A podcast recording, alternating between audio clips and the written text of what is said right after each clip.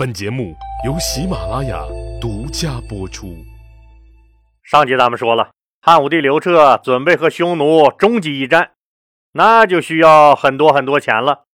于是刘皇帝就把热心于公益事业的卜氏同志树立成了楷模，号召天下有钱人都要向卜氏同志学习，发扬爱国主义精神，积极给国家捐款。可是口号喊的贼拉响。真正捐钱的却没有几个，打匈奴缺钱还不算。公元前一二零年，萧山以东的地区还发了大水，淹没了农田，损毁了房屋，受灾群众有百十来万，很多老百姓都吃不饱穿不暖，无家可归了。汉武帝刘彻赶紧派出使臣，把当地各个郡县以及封国仓库里的粮食全部拿出来赈济灾民。可仍然还是不够，又发动富豪官吏和富裕的老百姓行动起来。凡是借钱借粮给贫苦灾民的，地方上就把姓名上报给中央，日后奖励。可还是没能彻底解决问题，于是只能把贫苦灾民迁徙到函谷关以西以及朔方郡以南的那片地区，让他们去那里生活。一共迁徙了七十多万人，这些个灾民已经是一贫如洗了，所需的衣服、食物和生产资料也只能全部由官府提供。朝廷派出使者对他们进行分区管理，这费用可就大了。经过这次事件以后，彻底把朝廷给整急眼了。在国家非常困难的时候，你们这些先富起来的大富豪、大商人。都不肯把自己的钱拿出来，先给国家救个急，这可不行啊！这样改革必须得改革，一定要变革一下阶层利益分配，让你们这些个为富不仁的奸猾之徒把钱给我吐出来，至少也得断了你们轻易就能圈钱的财路。当然了，为了不引起社会上富豪阶层的恐慌，刘皇帝还是耍了点小手腕的。那就是先拿自己刘家皇族人开刀，让刘氏皇族先吐出点血来，给天下做个表率，让所有人都明白，朝廷的政策不是针对某一个阶层，而是一次自上而下的整体改革。那怎么能让刘家皇族出点血呢？刘彻想了个办法，皇族和各个诸侯王以及高官们每天都高高在上。干什么事儿，那最是要面子、讲排场。好，那就从这方面着手。刘皇帝这次也动了真格的了，因为他把自己御花园里饲养的他非常喜欢的白鹿贡献出来一批。我们经常听说梅花鹿，那白鹿是啥？白鹿就是白色的鹿呗。在中国的传统文化中，白鹿是吉祥、幸福、长寿的象征，所以。刘皇帝非常喜欢白鹿，现在为了推行改革，刘皇帝忍痛贡献出自己的白鹿来。但想想，居然能换回那么多钱来，刘皇帝觉得这些个小东西死的真他娘的值。具体的做法就是，刘皇帝让人用一尺见方的白鹿皮，四边都绣上美丽的五彩花边这个东西立马就成了一种特殊的货币了——皮币。皮币就是用兽皮做的钱币的意思，定价是每个四十万钱。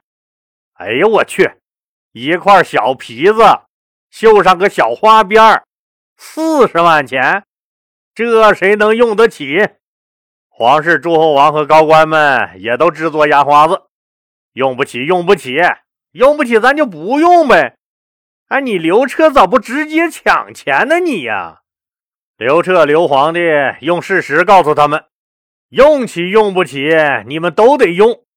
你想不用就不用，除非你别当皇亲国戚、诸侯王或者高官。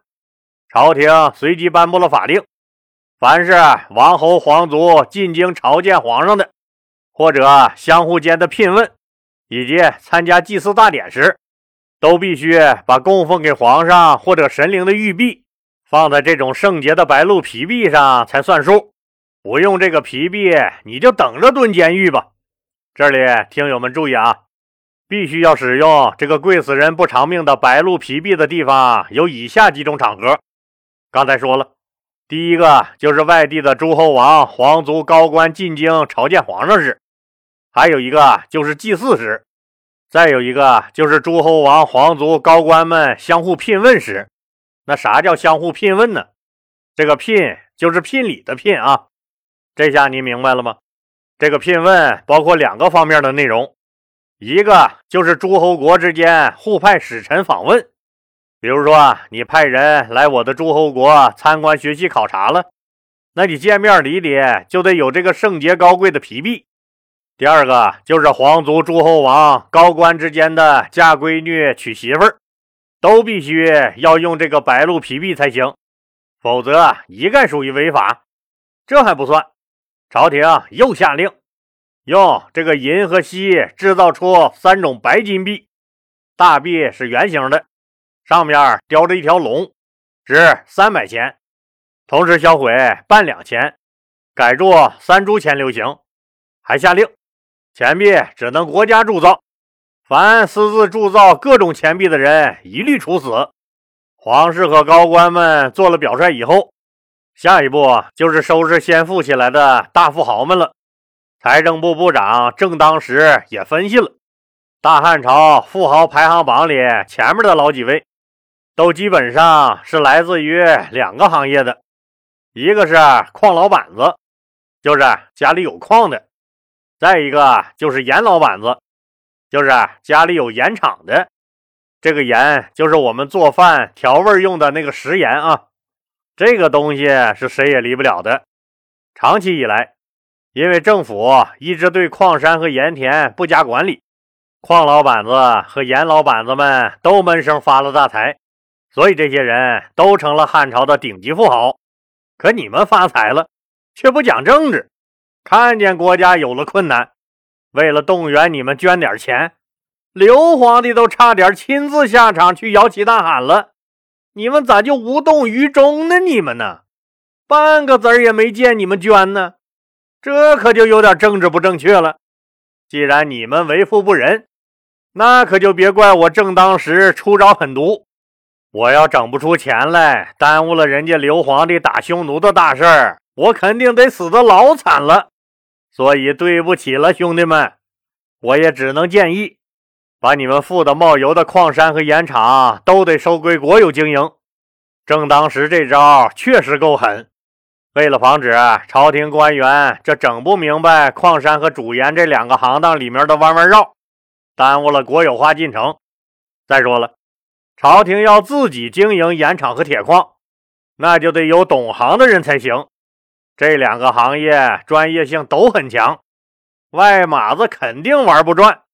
正当时，又在大盐商、大铁商中物色了两位出类拔萃的人物来配合这次改革。一位是原籍梁国睢阳，也就是今天河南商丘的冶炼大王孔瑾；另一位是齐国的大盐商东郭咸阳。改革盐铁专营的可研报告报上去以后，汉武帝刘彻当即就批准了，不但任命孔瑾和东郭咸阳为大农丞，让他俩主持这次改革，还把自己身边备受信任的侍中桑弘羊派出来。让他协助孔瑾和东郭咸阳两位大农丞尽快实施改革。这个桑弘羊是洛阳人，家里面也是做生意的。这哥们脑子那是非常的好使，更善于心算。十三岁就做了侍中，跟在刘皇帝身边，人也非常机灵，深得刘皇帝的喜爱。这次让他配合孔瑾和东郭咸阳，赶紧实施改革。这三个人在一起配合，确实效率很高。最终的改革方案很快就敲定了。于是汉武帝刘彻就正式颁布了诏书，禁止民间私铸铁器和主盐，这些行业以后都由国家专营。谁违反了，就把你的生产工具和产品都没收。对违法的人处理也是比较狠的，重的蹲监狱判刑。即使犯罪情节轻微的，也得给你个小鞋穿穿。这可不是一只普通的鞋，是一只大铁鞋。您就想吧，比咱们现在重刑犯脚上的脚镣子还要恐怖的多。这才是两个行业的改革。桑弘羊觉得远远不够，在刘皇帝的大力支持和同志们的共同努力下，除了推行这个盐铁一律收归国家专营以外，桑弘羊还做了一件大事儿，那就是征收商业税。具体内容就是，凡是从事手工业或商业的人，都要如实申报自己的财产，以一千钱为一民。民是指古代穿钱的绳子。也是计量单位，一千个钱儿就是一民，每两千民就得给国家纳税一百二十个钱儿。除了钱以外，你家的那些个什么真皮座椅、全景天窗的豪华大马车了，五丈以上的大船了，统统都要交税。让你再赶个豪华大马车在街上臭美嘚瑟，整不死你！交钱吧你！这个政策大家听出啥问题了没？对喽，农民不征税，估计是农民太穷了。这次主要是对手工业者和大小买卖人征税。这些政策一出，自然遭到了工商业者的顽强反抗。他们采用各种办法转移和藏匿财产，不报或少报自己的财产数，这样就能少交税了，不是？当然了。这种伎俩是瞒不住一个人的，这个人就是御史大夫张汤。张汤是个法律专家，桑弘羊是个理财专家。然而，桑弘羊想要多收钱，就必须得依靠张汤，因为显然张汤更懂得如何利用法律去堵死富豪们偷逃税款的路。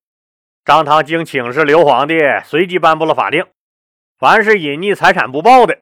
或申报不实的，直接把你的财产没收，人给你远远的发配到边境去充军。而且更绝的是，朝廷还鼓励大家互相监督，给举报党，就是给那些个打小报告的，奖励那很是丰厚。朝廷规定，告发他人隐匿财产，经调查属实的，把被告发者财产的一半都奖励给告发者。果然。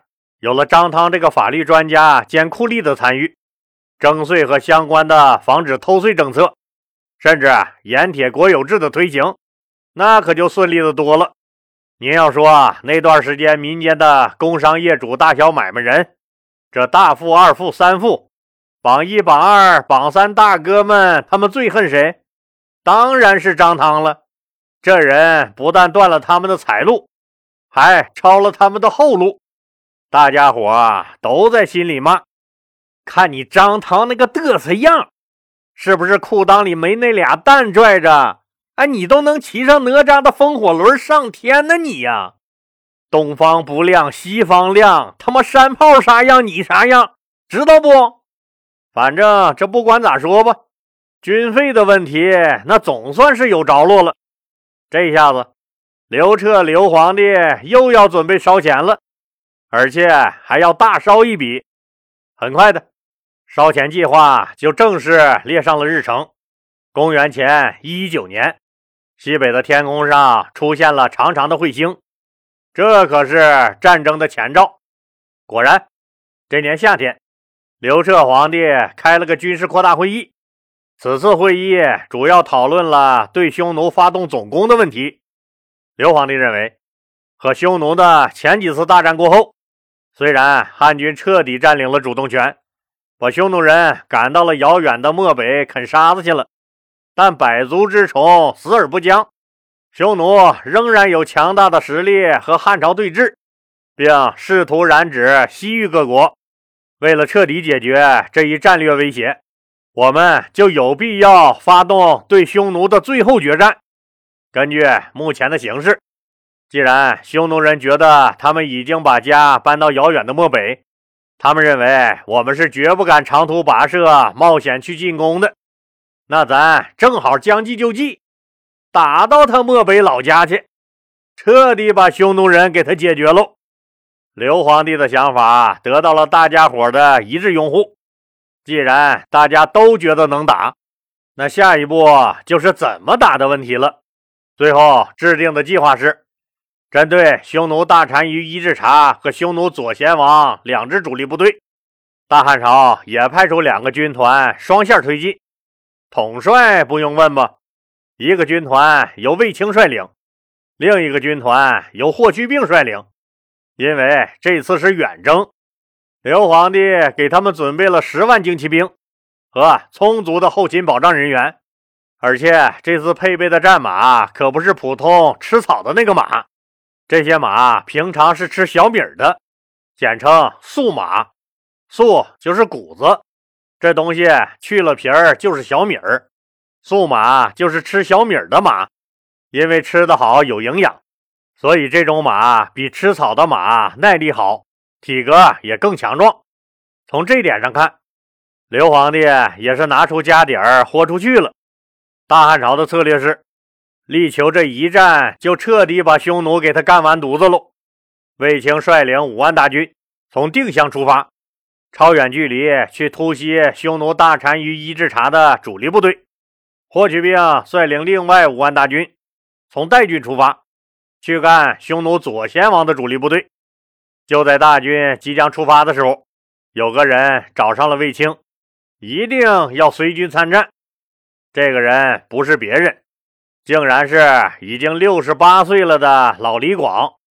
本来这次是没安排李广出征的。原因不用问吧，他太老了，这次又是长途远征，所以那就更不能让他去了。可李广不干呢，他根本就不服老，自己十四岁就参军打仗，现在马上七十岁了，在边境上和匈奴人干了一辈子的架，多少次死里逃生都过来了，这次漠北之战。有可能是汉朝对匈奴的最后一战，一个以战争为生命事业的将军，这最后的决战，李广是一定要参加。这不仅是对匈奴的决战，也是对他自己的决战。他还没因为军功被封个侯呢，李广也是实在不甘心呢。可是李广随军出征的要求让卫青很是为难，因为不让李广出战的。是汉武帝刘彻刘皇帝的指示。除了李广岁数大了以外，还有一个更重要的原因。那是什么原因导致刘皇帝不想让李广参战呢？李广的命运又会是怎样呢？咱们呢，下集接着说。